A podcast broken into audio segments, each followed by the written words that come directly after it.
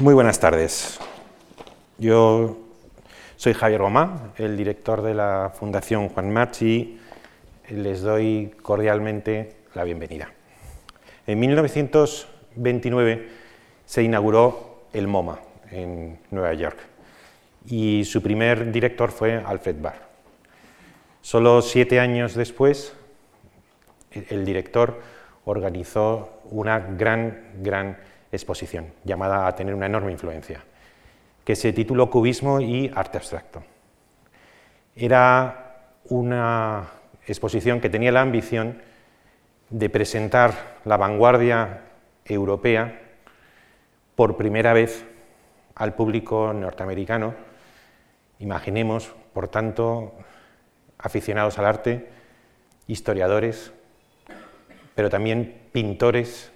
que por primera vez ven el arte de las vanguardias.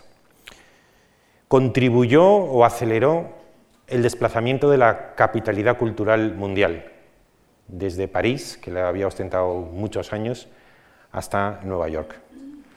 En segundo lugar, seguramente influyó en ese desencadenamiento artístico que representó el expresionismo abstracto americano a partir de los años 40. Y finalmente, la exposición y el catálogo que le acompañó estableció un canon de la historia del arte llamado a ser eh, muy, muy duradero. En los trabajos preparatorios de la exposición y luego formando parte de la sobrecubierta del catálogo, hay un diagrama. Este diagrama está, por ejemplo, en la fachada de la Fundación, está en mucha de la publicidad que hemos organizado, está, por supuesto, en el catálogo, está en, la sala de exposiciones. En ese diagrama, Barr, de su mano, trataba de resumir todas las tendencias o las principales tendencias de la vanguardia artística europea desde finales del siglo XIX hasta 1935, un año antes de inaugurar la exposición.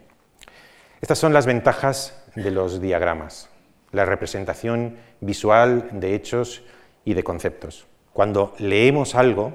tenemos que traducir las palabras a conceptos en un trabajo muchas veces eh, abstracto y laborioso. En cambio, en los diagramas se nos presenta la misma verdad o el mismo conocimiento perfectamente agrupado intuible de manera inmediata y, por decirlo así, mediante un simple golpe de vista.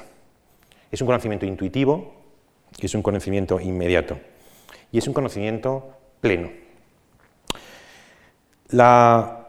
extensión de los diagramas, la infografía, a todos los ámbitos de la vida cotidiana es hoy un hecho que además está en conformidad con el auge de lo audiovisual en nuestra época. Y existe incluso una ciencia que hoy estudia la, configuración y, la influencia de los diagramas en nuestra cultura.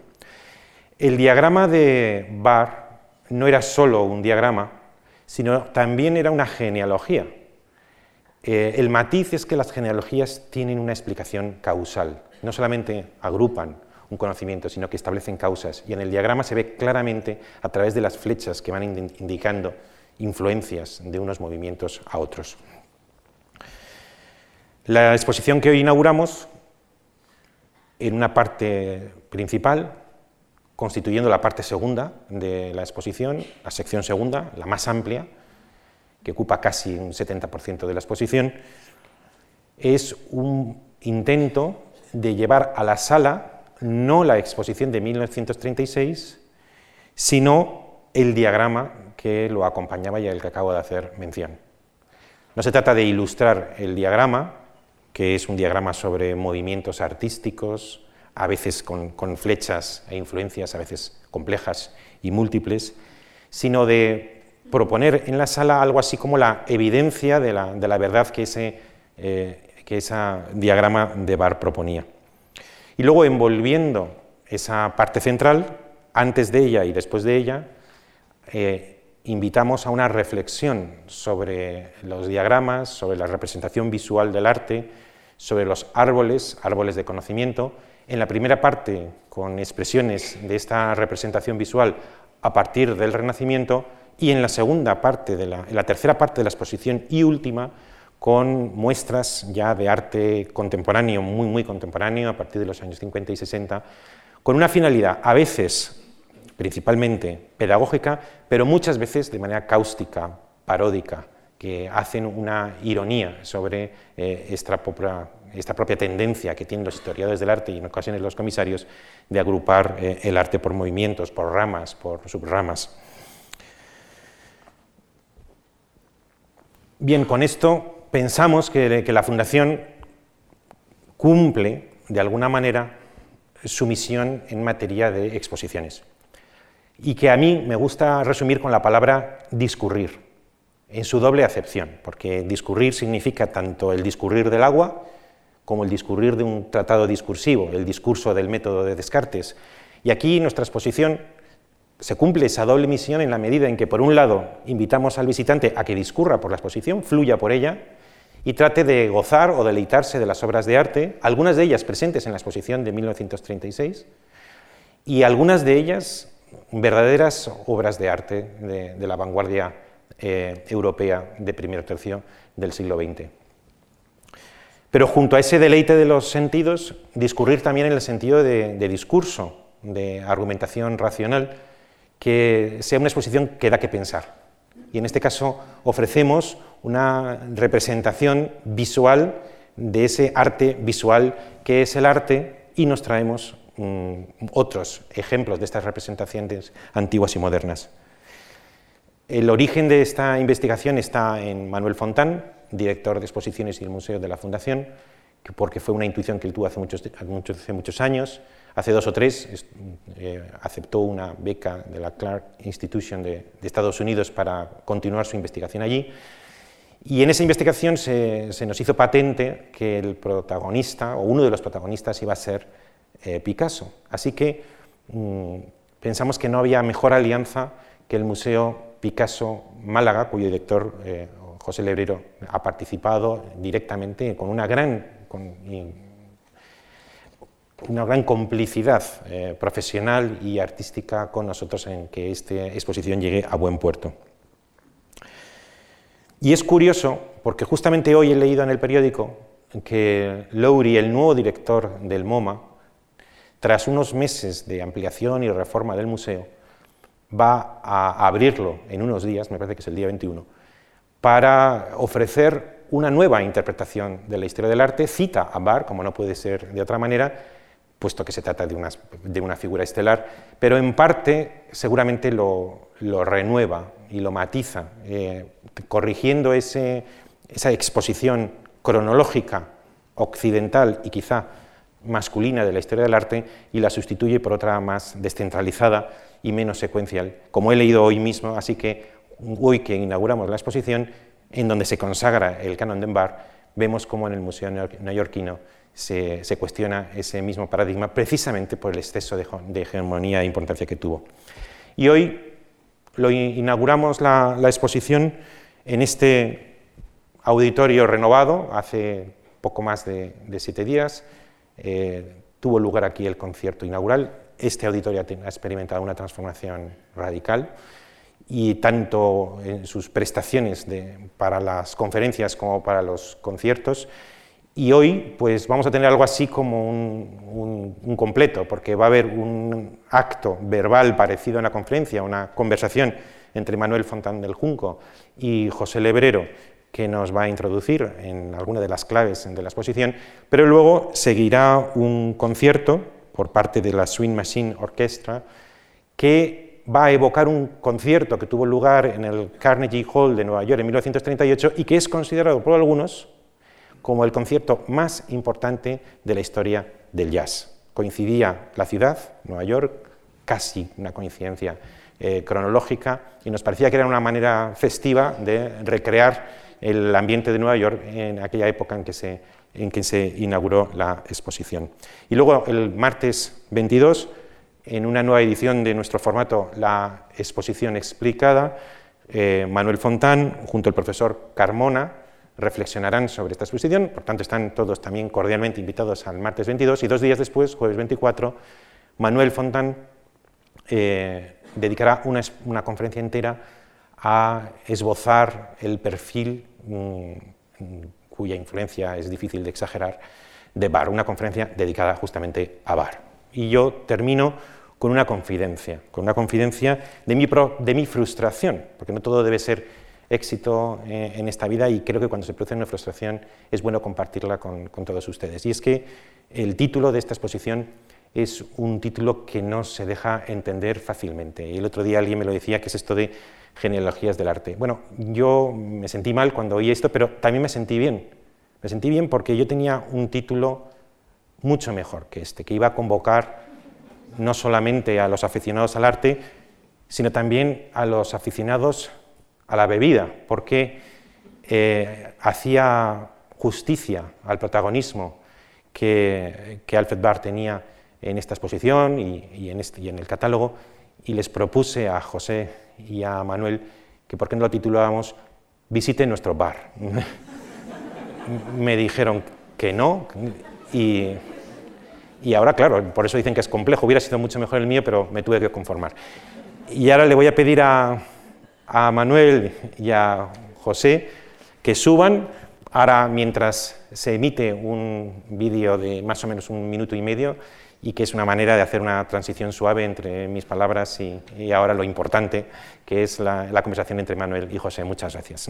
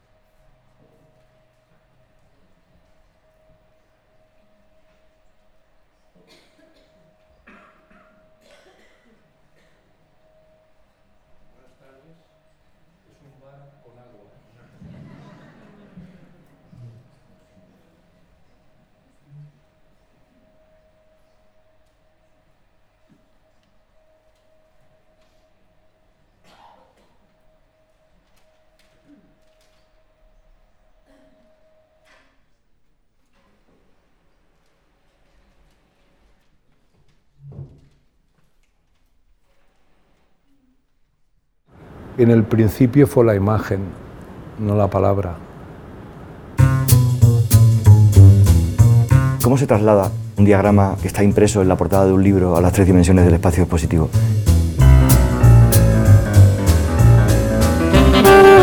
Si la historia del arte es la historia de objetos que han sido hechos, construidos, pintados, esculpidos, ideados, dibujados, para ser contemplados, para ser vistos, ¿No debería ser el mismo modo de contar esa historia algo muy visual? ¿No debería tener lo visual un peso más allá de la palabra, que es la materia con la que están hechas todas las historias de la historia? Hemos aprendido qué es el arte leyendo libros del arte, pero hay otra manera de vivir el arte diferente a los libros, que son las exposiciones. Esta es una exposición que explora ¿Qué es exponer? La historia del arte se puede explicar visualmente. La historia del arte es un arte visual.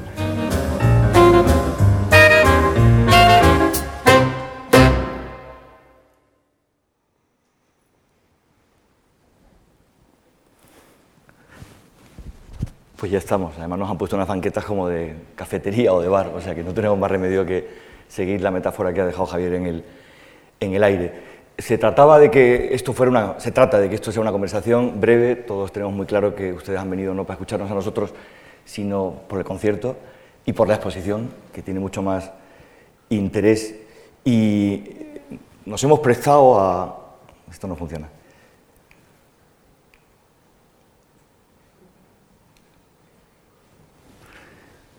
Nos hemos prestado esta conversación eh, sobre todo porque iba a participar Pepe y era la posibilidad de tenerle a nuestra merced para que nos hable y para que nos cuente, eh, o para que entre los dos contemos eh, de qué se ha tratado o qué hemos hecho para llegar hasta donde hemos llegado, hasta el resultado que, está en la sala de exposiciones a la vista de todo el mundo y que estará ahí hasta enero y después a partir de febrero en el Museo Picasso de Málaga. Yo en particular he preferido este formato porque estoy seguro de que la, digamos, la cabeza medio alemana de Pepe, como en este dibujo de Saúl Steinberg, pues va, que se llama speech, conversación o, charla, va, a, pararme y va a hacer que no me entusiasme con las circunvoluciones habitualmente barrocas del cerebro de cualquier persona nacida debajo de Despeñaperros. Eh, y creo que lo mejor es que empecemos hablando de la gente que debería estar aquí y no está, porque no, una cosa es que Javier quisiera llamarlo mm, bienvenidos a nuestro bar o visito nuestro bar y otra cosa es que estemos aquí todos los que hemos participado. Una exposición no se hace solo, no, no, lo, hacen, no hace un comisario, no lo hacen dos personas solas. No es una exposición de Pepe y Manuel, que si nos sale bien igual hacemos un dúo y seguimos... Casi si no, es una exposición... De un equipo. De un equipo. De dos equipos. De un equipo, de dos equipos. Eh, por parte de la Fundación Juan Mar, pues han trabajado en él María Zozaya, ha trabajado en el Rocío Chida, ha trabajado en el Marta Ramírez y Jorge Sanguino bueno, y más o menos ha echado una mano todo el departamento, porque una exposición es una tarea complicada y compleja. Y yo, quisiera añadir que mm, soy habitual visitante de esta fundación y que para nosotros, para el Museo Picasso Málaga, este ha sido un acto de gran hospitalidad por parte de esta fundación, el, invitarnos a subir a este carro, a este carro que lleva a esta eh, a este gran diagrama que si no han visto verán arriba y que en este sentido la colaboración y creo que cualquier exposición que resulta bien es también el, final de una empatía, una empatía que creo que ambas instituciones han sentido y que con la colaboración del equipo de ellos y el nuestro en Málaga pues vamos a poder disfrutar a partir de hoy aquí y a partir de febrero he pedido si me dejaban hacer publicidad eh, del año que viene en, Málaga. Muy bien. Y algunos de las personas de tu equipo están aquí. Ramón Melero está por ahí, no han podido venir todos, pero bueno, quizás nos veamos en Málaga todos. Bueno, eh, no sé por qué esto no,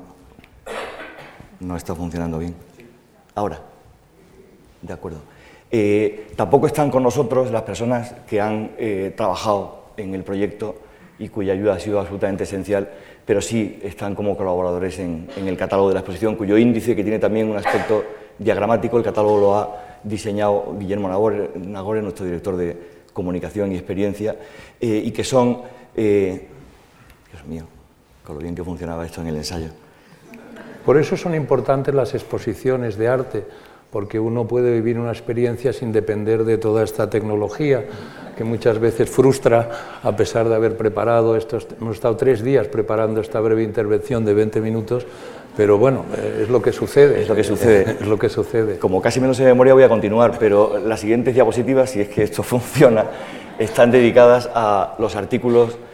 que se han publicado en el catálogo de Astrid Schmidt-Burkhardt, que nos acompaña en primera fila profesora de la Universidad de Berlín y seguramente la figura más relevante de todo un campo de las ciencias humanas, que es la diagramática, eh, que algunos consideran que está suponiendo incluso un cambio de paradigma en la ciencia histórica, la ciencia de la historia del arte. Hemos contado también, y de nuevo esto no funciona, con eh, Manuel Lima, eh, que ha publicado un libro titulado El libro de los árboles y otro El libro de los círculos, que es una de las personas que más sabe en el mundo del antecedente inmediato de los eh, diagramas, que son los árboles genealógicos. El texto lo recomiendo, está en el catálogo porque es maravilloso. Eh, y V. Fleckner, también profesor de la Universidad de Berlín y director de la Barbour House en, eh, en Hamburgo, de la antigua biblioteca Barbour, ha escrito un texto muy bonito, inspirado o que empieza con la metáfora, con esas imágenes que todos hemos visto en el cine de las llamadas Investigation Walls, cuando eh, la policía de Nueva York se pone a investigar sobre un sospechoso, entonces en la primera escena hay un corcho con la imagen de Tony Soprano y cuando acaba la serie obviamente ese corcho está absolutamente lleno de flechas y de imágenes y está implicado pues hasta la señora que le hace la limpieza, eh, como eh, mecanismo digamos de explicación de la historia del arte. Y puesto que Picasso es la columna vertebral del diagrama que Barr planteó en 1936, hemos contado con quien seguramente será el mayor, mejor especialista eh, español en Pablo Picasso, que es Eugenio Carmona, catedrático de la Universidad de Málaga, que ha escrito un texto sobre el paradigma y anteparadigma eh, de Picasso, picasiano, en, la obra de, Alfred Barr. La primera parte de la exposición, adelante. Por lo tanto, aunque Manuel Fontán y yo eh, y no somos los únicos, creemos que una exposición de arte es una manera extraordinaria para estimular el pensamiento eh, con imágenes y que lo que sucede en una exposición de arte no puede suceder en, lo que es la lectura de un libro, que también es una forma clásica, tradicional, indiscutible de, llegar al pensamiento, en el trasfondo, en el fondo de esta exposición de obras de arte hay mucho texto, hay muchos autores y si me lo permite Manuel, eh, lo que van a ver y lo que van a leer, compren el libro que está a muy buen precio, eh, es único, no existe una publicación y si no Manuel, que es quien lleva en este proyecto desde hace mucho tiempo, que reúna estos puntos de vista de estos autores y al mismo tiempo que reúna eh, casi más de 400 eh, piezas, diríamos, obras de, más de 200 artistas tratando este tema. He hecho la segunda parte de mi publicidad. Así. Bueno, me acaban de quitar un peso encima porque me dicen que, a diferencia de en, en la prueba, parece que las diapositivas las van a cambiar desde las alturas celestiales. Siguiente diapositiva, por favor. En la primera parte de la exposición, como ha adelantado Javier, eh, hemos hecho una selección de, digamos, de narraciones visuales acerca de la historia del arte, es decir, eh, artistas, escritores, críticos, historiadores, que en un momento determinado decidieron que la forma de explicar o de contar la historia del arte, una historia que gira alrededor de objetos que los artistas han hecho básicamente para que los contemplemos y los veamos, podía ser visual, podía ser una mezcla de imagen y texto, que eso es un diagrama, o podía ser directamente una imagen como en esta, este grabado de Doré, que representa la lucha entre las escuelas del realismo y del idealismo eh, y del clasicismo, y eh, bueno, que en un golpe de vista eh, pues nos,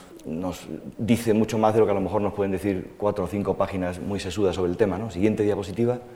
siento que se vaya a repetir el estribillo. Esto es algo que prende rápidamente en el siglo XX, a principios, y las vanguardias, que paradójicamente, como diremos después, querían no tener pasado, practican mucho la diagramática y se dedican a darse a sí mismos genealogías, como en este caso claro de la genealogía del, eh, futurismo eh, generado por, por, Marinetti o en la siguiente diapositiva, en esta, este diagrama de Francis Picabia en 391 sobre lo que se podría llamar la constelación de los artistas Dada. Por lo tanto, eh, y ustedes lo comprobarán, el proyecto y la exposición yo diría que tiene dos tiempos paralelos. Un tiempo que, si buscamos sus orígenes en las obras que están en, la exposición, es un tiempo sin tiempo, escultura africana, eh, no sabemos quién las hizo, no sabemos muy bien cuándo se realizaron, eh, piezas sumerias, no sabemos también el nombre de quién las hizo, Mm, podemos más o menos imaginar cuando estuvieran hechas y no lo sabemos, ese tiempo en obras y en, creaciones llega hasta hoy. Hay obras de artistas, eh, de diseñadores, de creadores que en espacios digitales o en espacios físicos eh, entienden el diagrama como una herramienta, como un método para contar su visión del mundo. Ese sería un tiempo. Pero hay otro tiempo paralelo, que es el que Manuel está con estas imágenes indicando, que es ese tiempo de las vanguardias de inicios del siglo XX, de artistas en Rusia, en Francia, en España, pero en París, porque está Juan Gris, está Pablo Picasso, por supuesto, en Italia, en Inglaterra. Es ese tiempo en el que muchos de esos artistas ya no quieren ser artistas de la época de Daumier, ya no quieren ser artistas del siglo XIX y conciben otros mundos, construyen otras maneras. Y ese tiempo, que es seminal, que es germinal, que es genealógicamente fundamental para que comprendamos parte del desarrollo del arte del siglo XX, está ahí. Por lo tanto, hay dos tiempos en la exposición. Efectivamente. Si pasamos a la, siguiente diapositiva, eh, bueno, podemos ver cómo hay un caso muy final ya del año 33-34 en la que Miguel Covarrubias, un ilustrador mexicano que vivía en Nueva York y que trabajaba para Vanity Fair, eh, sigue trabajando con la metáfora del árbol genealógico, en este caso para explicar el árbol del arte moderno, es decir, de dónde procede el arte moderno. Eh, y en la siguiente diapositiva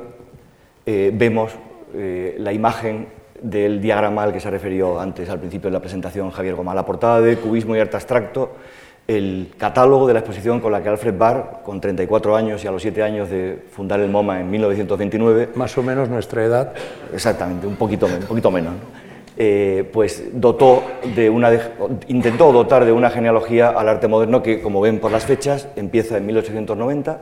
y acaba en 1935, que es cuando, cuando Barr está trabajando. Han, pasado 80 años, pero él está haciendo una exposición estrictamente de arte contemporáneo. Por lo tanto, mucho de lo que van a ver en esta sección central, que es la, digamos, la consecutiva, esa de los orígenes, diríamos, y a esa tercera de la contemporaneidad, mm, van a ver obras que hoy se podría decir obras maestras de artistas como, como Kandinsky, de artistas como, como Cézanne, estoy reprimiendo decir de artistas como Picasso, eh,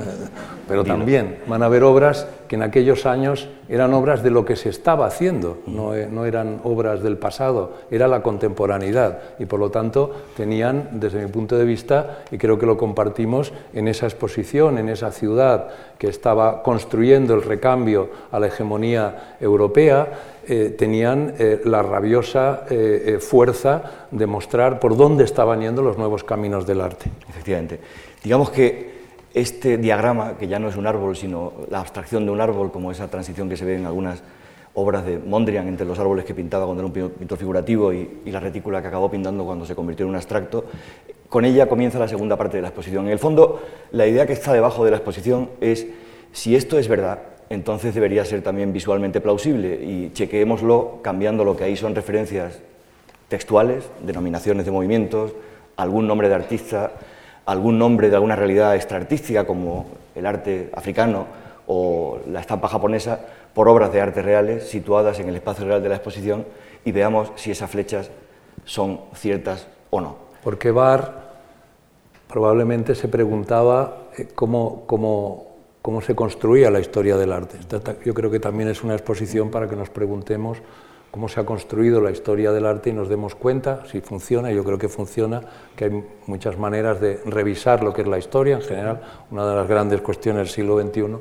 pero también qué es la historia. Y se lo, y se lo planteaba eh, yendo hacia atrás también, puesto por ello hay obras, como decíamos, de, de, de, de Cézanne, incluso hay obras, hay estampas japonesas, hay obras... Él sabía, había estudiado que esos rabiosos artistas modernos, rebeldes, eh, futuristas, eh, supremacistas, no supremacistas, no me sale el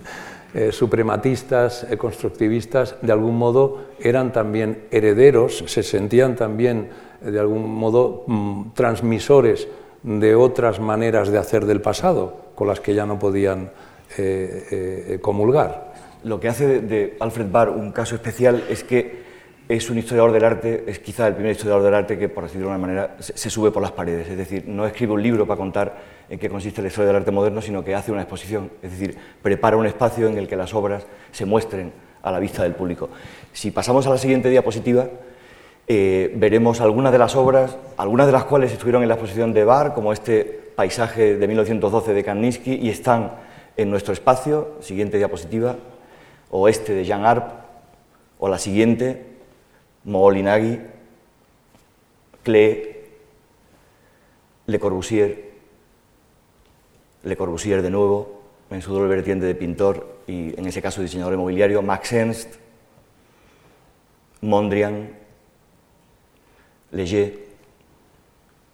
Picasso, Severini eh, y una larga nómina de artistas. Por lo tanto, si imaginamos que tuviéramos que escribir un libro clave, un libro definitivo sobre todas estas obras que hemos visto y todos estos artistas, probablemente necesitaríamos muchísimas palabras.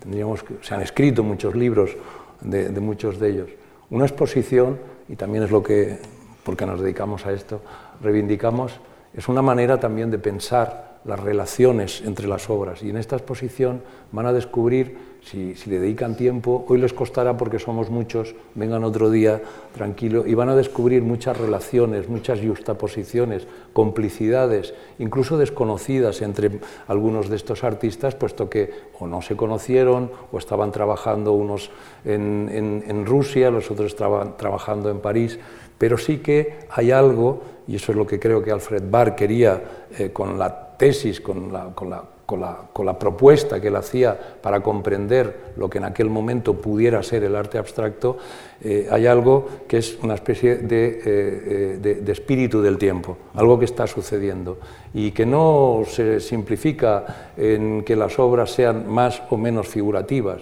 sino es en una concepción del mundo, en una concepción de lo que es estructural, de lo que es construir una obra de arte. Eso creo que está en la exposición. Eso está en la exposición y quizás un modo de explicar la exposición, aparte de decir que efectivamente es una exposición de relaciones en la que la flecha eh, es muy importante, también es una exposición de obras sustantivas como las que acabamos de ver, ¿no? es decir, que si las desordenáramos ninguna de ellas perdería el valor cualitativo o el valor que ha tenido en la historia del arte. Eh, quizás una buena manera de, explicar qué es lo que hace tan especial a Bar sea compararlo con las dos figuras que le acompañan en esta diapositiva. A la derecha está Alfred Bar, una foto, por cierto, sacada por José, por eh,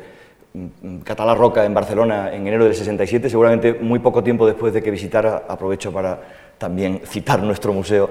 el Museo de Cuenca, el Museo de Arte Abstracto Español en las Casas Colgadas y de que dijera aquello famoso de que era el pequeño museo más hermoso del mundo. Eh, el de la imagen del centro es André Malgó en su casa revisando las imágenes de las pruebas de su libro El Museo Imaginario en París. y la de la izquierda, efectivamente, el primer ministro de Cultura que ha habido en un país eh, europeo, y a la izquierda eh, no es eh, ni mi abuelo, ni el abuelo alemán de Pepe Lebrero, es Avi Warburg, el historiador alemán, que fue el primero, y siguiente diapositiva, por favor, que entendió que la historia del arte es una historia que no solo depende de textos, sino que depende sobre todo de esa especie de danza de significados que establecen las imágenes entre sí. En esa danza de significados que también van a poder eh, disfrutar eh, en, la, en, la, en, la, exposición, hay algo que yo creo que hay que subrayar y que en este sentido la exposición de, del MoMA, no quiero decir más bar, porque parece que estamos, eh, eh, digamos, eh, siguiendo las indicaciones del, director de que vayan después al bar, pero en esa exposición del, MoMA hay algo que la caracterizaba y que se ha intentado aquí reflejar. El arte o la, o la creación artística no son solo cuadros y esculturas, que también, pero en esta exposición van a ver fragmentos de películas, van a ver objetos de diseño, van a ver eh, libros eh, que son también artísticos, que son proyectos artísticos. Hay una transversalidad, diríamos, de los soportes, hay sillas, hay una conciencia que no era tan frecuente hasta entonces de, de no tener temor al situar en la misma exposición, que es lo que hizo Barr en aquella exposición, objetos funcionales y obras originales, objetos producidos en serie y obras eh, únicas, y eso creo que fue en ese sentido muy innovador y dio pistas para cosas que se han hecho después de muchas formas. Efectivamente. Lo que ven a la derecha es la biblioteca eh, fundada por Barbour en Hamburgo, una de sus exposiciones, que eran a su vez conferencias y en las que él no solo hablaba, sino que iba pegando en vertical imágenes y las iba relacionando, a veces, a veces, a veces sobre temas complejísimos y en los que llegaba a relacionar pues, imágenes eh, precristianas con sellos de correos alemanes de la época. En la siguiente imagen, eh, como he dicho, eh, aparece André Malgó ordenando las imágenes que después aparecerían en su libro titulado El Museo Imaginario, el Museo de la Imaginación, que él se construyó y con el que hizo ese libro maravilloso, La psicología del arte. La diferencia con Alfred Barr es que eh, lo que hizo Malgó es manejar imágenes que acabaron en un libro. Barr manejó las obras de arte reales que acabaron en la colección del MoMA y en las paredes de la exposición, como se ve en la foto de la izquierda y en la de la derecha. Nosotros, en la exposición, acerca del diagrama, siguiente diapositiva, lo que hemos hecho, siguiente diapositiva, es algo, en el fondo, muy sencillo. Es imaginarnos que el diagrama eh, y sus relaciones y sus denominaciones eh, son como las marcas de una coreografía, sacarlas de las dos dimensiones de la portada del catálogo y llevarlas al suelo de la sala de exposiciones, dibujarlas elevarlas después al techo y organizar según ellas esas relaciones entre las obras que hacen que eh, sea verosímil el relato que mm, Barr le construyó al arte moderno. Esto es lo que verán en la sala de exposiciones. Verán, por tanto, obras sustantivas y una trama de relaciones eh, inspirada en el diagrama y que se diferencia del diagrama en que eh, uno mismo está recorriendo el diagrama y lo está recorriendo no fijándose en qué movimientos influyen en otros, sino en qué obras están visualmente relacionadas porque influyeron en otras. Una exposición, mm, iba a decir bien hecha, pero como también soy parte no puedo decir que está bien hecha, pero está bien hecha. Es un laberinto, es una manera de leer, es una manera distinta a la, que normalmente, habitualmente tenemos cuando leemos un libro. Un libro un libro común, un libro, hay todo tipo de libros, lo sabemos, nos obliga a una cierta eh, disciplina eh, de linealidad, hay que empezar, se suele empezar eh, por, un, lado y se sigue un hilo. Una exposición, y en ese sentido les recomendamos que vengan un día y empiecen por el principio de los principios, pero otro día vengan y empiecen por el final, que es lo más contemporáneo. Es un laberinto y esa manera de, haber diseñado esta exposición también ofrece esa lectura del laberinto, de irnos encontrando ¿verdad? Con, con relaciones que se van estableciendo entre las obras. Es un proyecto en este sentido elástico es elástico como es elástica la historia del arte visual, que es tan sencillo. ¿Qué es la historia del arte como arte visual? Pues sencillamente es el tipo de historia de arte que hacemos los que, más que escribir monografías y libros o estudios o artículos científicos, lo que hacemos son exposiciones o organizar las obras de una colección. Eh, es decir, pasamos de soportes donde lo que manda muchas veces es la palabra, proporcionalmente en casi cualquier libro de historia del arte hay muchas más palabras que imágenes y las imágenes no en vano se la llama ilustraciones, están ahí para ilustrar el texto. En un museo, en una exposición, ocurre lo contrario. Sobre todo lo que hay son no ya imágenes, sino los auténticos originales que nos abran y con los que tenemos una experiencia sensorial directa y con los que contamos o nos cuentan una historia. Por eso en la exposición, siguiente diapositiva, eh, la exposición está llena de relaciones, las obras de arte que tienen un valor sustantivo están aquí relacionándose entre sí. Como por ejemplo en este paisaje de Cézanne, que, Picasso, adquirió y que mantuvo con él hasta que falleció. Tenemos, hemos tenido eh, la suerte de que el Museo Picasso París nos preste este Cézanne, que como digo, forma parte, formado parte de la colección de, de Picasso. Ahí hay, por ejemplo, una clave lo que pasa es que no nos han dado tres horas para hablar, me parece, no, nos va a dar tiempo para explicarla, pero en, esa obra hay una clave, por ejemplo, para ir eh, buscando un itinerario, un hilo eh, de Ariana en la exposición. O... Que consiste, por ejemplo, en olvidarse de que el, cuadro de Cézanne es básicamente un paisaje a la orilla del mar o, frente, o probablemente en, la Provenza, y eh, fijarse en cómo están compuestos los aspectos, digamos, en pequeño del cuadro y olvidarse de que la pieza de Braque es una naturaleza muerta eh, y fijarse que lo que tienen en común es el despiezamiento en colores y formas de la realidad y que por tanto eso es lo que hace que Cézanne, que pinta en 1870-1890, fuera el padre eh, putativo de los eh, cubistas. En un momento en el que muchos de estos artistas mm, no podían ni querían, porque cualquier buen artista tiene curiosidad, olvidar que estaba sucediendo algo importante el mundo estaba cambiando mm, debido a la industrialización y a la aparición de numerosas nuevas tecnologías. Si se fijan en el cuadro de, de, Braque aparece la palabra teléfono, el teléfono, la aviación, el movimiento. La máquina. La máquina está presente en la exposición, estaba presente por eso en la exposición de Bar y es algo que, les invito también a, buscar de hecho, en la muestra. Entre las cartelas, digamos, del diagrama de Bar, el nombre que más flechas irradia, que más influencia tiene, no es ni siquiera el cubismo, es, digamos, la estética de la máquina, el maquinismo del siglo XX. Si vemos la siguiente pareja de diapositivas, pues entenderemos, y también en la exposición, que hay una relación directa entre la estampa japonesa y su descubrimiento por parte de los Fobs, en ese caso Matisse. Si vemos la siguiente, te la cedo, Pepe. Gracias, Manuel. Bueno, Pablo Picasso, ah, como otros artistas amigos de él, han, ido a, lo que todavía era no un museo de arte, sino un, lugar donde se atesoraban eh, trofeos de, la, de, de, la estatuaria africana, que curiosamente, no, no, ahora hay toda una gran cuestión, no solo en Francia, de la restitución. Una parte de esas colecciones de entonces van a ser restituidas y devueltas o enviadas a, sus países de orígenes porque lo están reclamando. Esa experiencia, eh, viendo esculturas,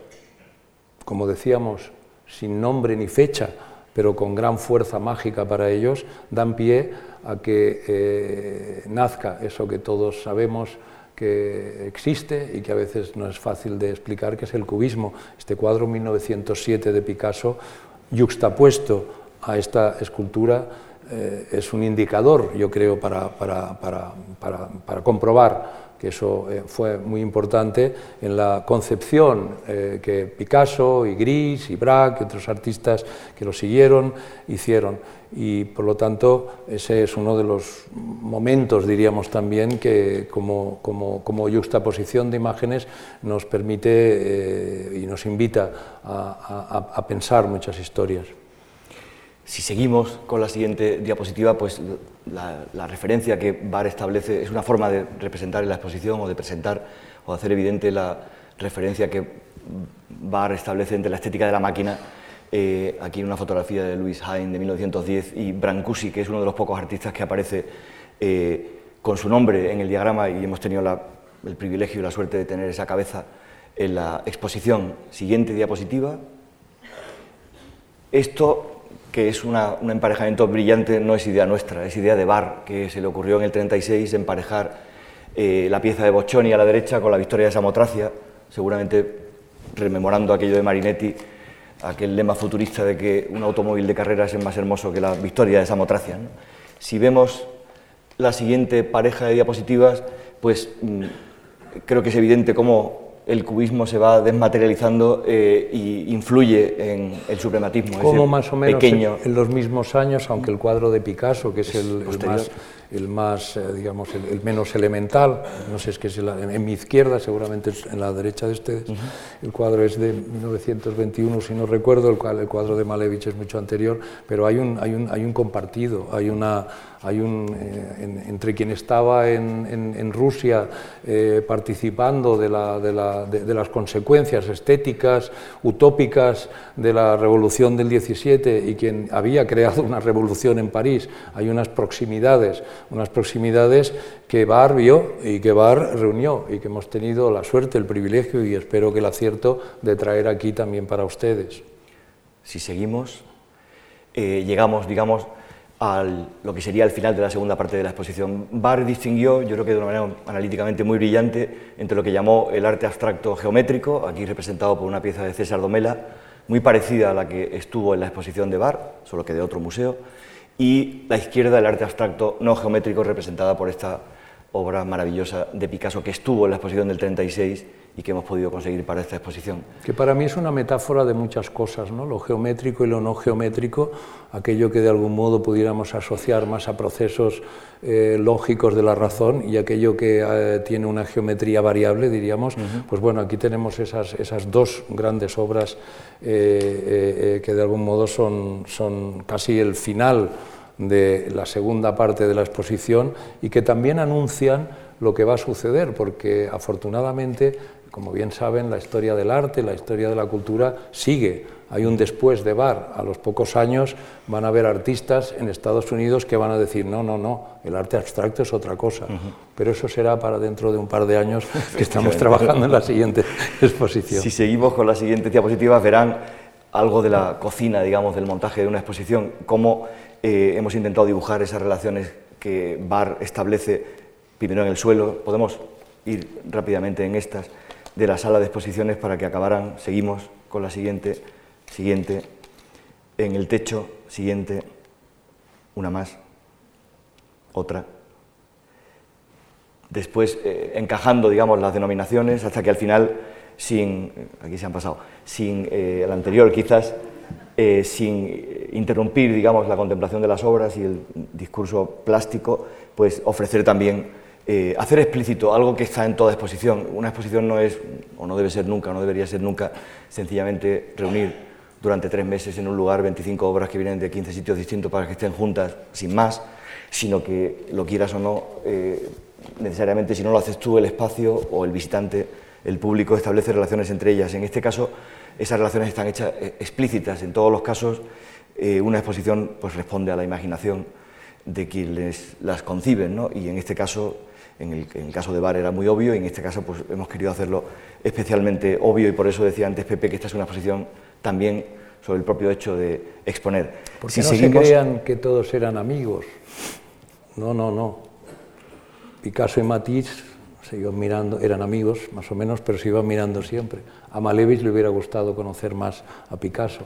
Mondrian, por supuesto, dijo Picasso para mí nada, es decir, no, hay, mucho, conflicto artístico, pero al mismo tiempo yo creo que lo que hizo Bar, y retomó la palabra del principio, eh, es darse cuenta de que había una empatía entre todos ellos, porque eran partícipes de un nuevo tiempo, de una, nueva era. Y por lo tanto eso fue, eh, yo creo, eh,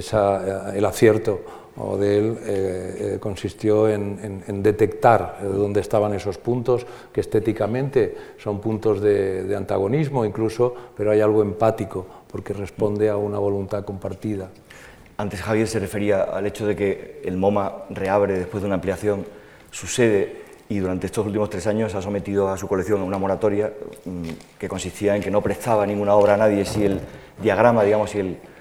la propuesta de canon del siglo XX que Bar eh, propuso en esta exposición no hubiera tenido éxito. Si se hubiera quedado en los límites del MoMA, no habríamos podido hacer esta exposición sin sus préstamos y en cambio hemos podido hacerlo porque los artistas que Bar reunió, los que forman, según él, ese canon no exhaustivo y por supuesto perfectible y criticable, están expandidos por todos los museos del mundo y por todas las colecciones del mundo. Si seguimos con las diapositivas y ya estamos terminando, en la exposición hay un guiño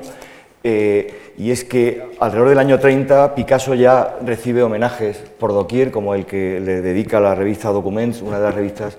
eh, principales, digamos, de reflexión sobre el arte contemporáneo, eh, con un número entero dedicado a Picasso, pero Bar incluye en su exposición una boa en Balís de Marcel Duchamp, que como saben es un museo en miniatura, un museo en una maleta, que recoge todas las obras cubistas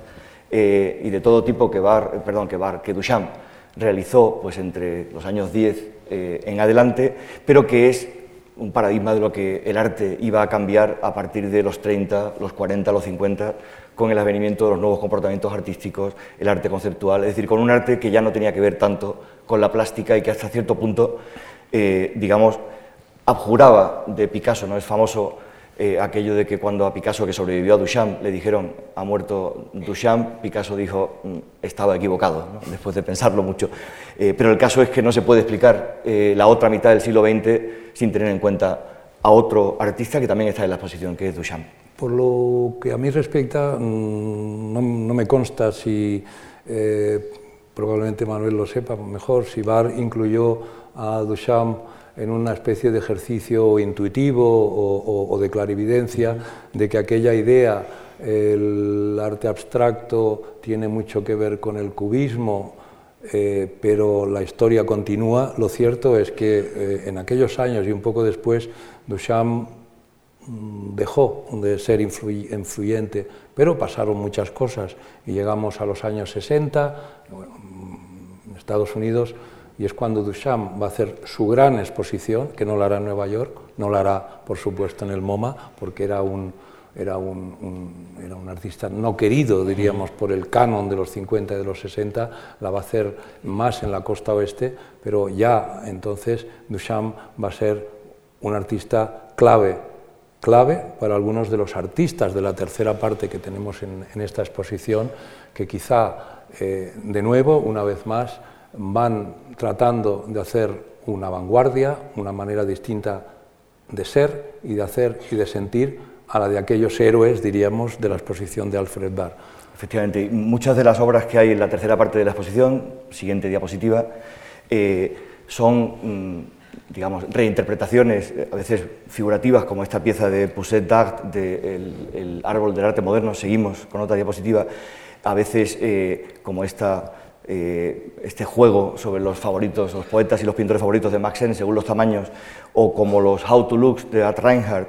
eh, o como este diagrama, jugando con la Gioconda del grupo de artistas conceptuales La familia Lavapiés, de hace cuatro días en Madrid, o como Modos de ver, el libro de John Berger, en el que hay siete ensayos y dos de ellos eh, consisten exclusivamente en imágenes, eh, o como esta historia alternativa del arte que está en, en, el libro de cabecera de la historia del arte de las guerrilla girls, el colectivo de feministas, de artistas feministas probablemente más importante de, las últimas décadas, o como esta especie de adenda de War Shelley al, al, diagrama de Alfred Barr. Digamos que precisamente porque el arte se ha vuelto no retiniano, muy conceptual, muy reflexivo, los artistas reflexionan sobre sí mismos, sobre el arte, sobre la naturaleza del arte, sobre la propia historia y eh, digamos, la práctica artística del diagrama ha explotado y esto se ve muy fácilmente en la última parte de la exposición. Si seguimos avanzando, hay mapas, como este de William Powida, hay eh, esta eh, alegoría, digamos, de los sismos de Ángel Mateo Charris, y en definitiva de lo que se trataba es de, eh, bueno, pues que todos nos peguemos un baño, una especie de colirio de pintura y empecemos a ver las obras de arte también desde el punto de vista de la narrativa que ellas incluyen y hacerlo porque quizá, no, quizá no, nosotros creemos y seguro que lo comparten, si no, no estarían aquí. Mirar es otra manera de pensar y como se decía en el inicio del vídeo, eh, primero fue la imagen y luego vino la palabra. Ese es el credo, era el credo de la historia del arte de, Otto Pecht. Primero es la imagen y después la palabra y efectivamente es el, el credo de, la museografía, de la museología, de los eh, que se dedican a hacer exposiciones. Yo, siempre hemos pensado eh, que uno de los de las digamos, de los méritos de Barr es tratar de dar genealogía precisamente al arte de un siglo que trató de no tener padres, no tener filiación, producirlo radicalmente nuevo. Esto es una parodia de Glenn Baxter sobre un tal Tom, pero no está muy lejos de, aquel, de, aquella llegada al cero de Malevich, del blanco sobre blanco o el negro sobre blanco. Esa especie de radicalidad que quería desafiliarse de toda la tradición del arte moderno, sin embargo tenía una tradición y Barr se la supo dar brillantemente y ha hecho que podamos, en buena parte, entender el arte como algo más que un lienzo en blanco. Y yo creo que con esto, Pepe... Yo creo que si todo esto les aburre, nos queda siempre algo que es la música.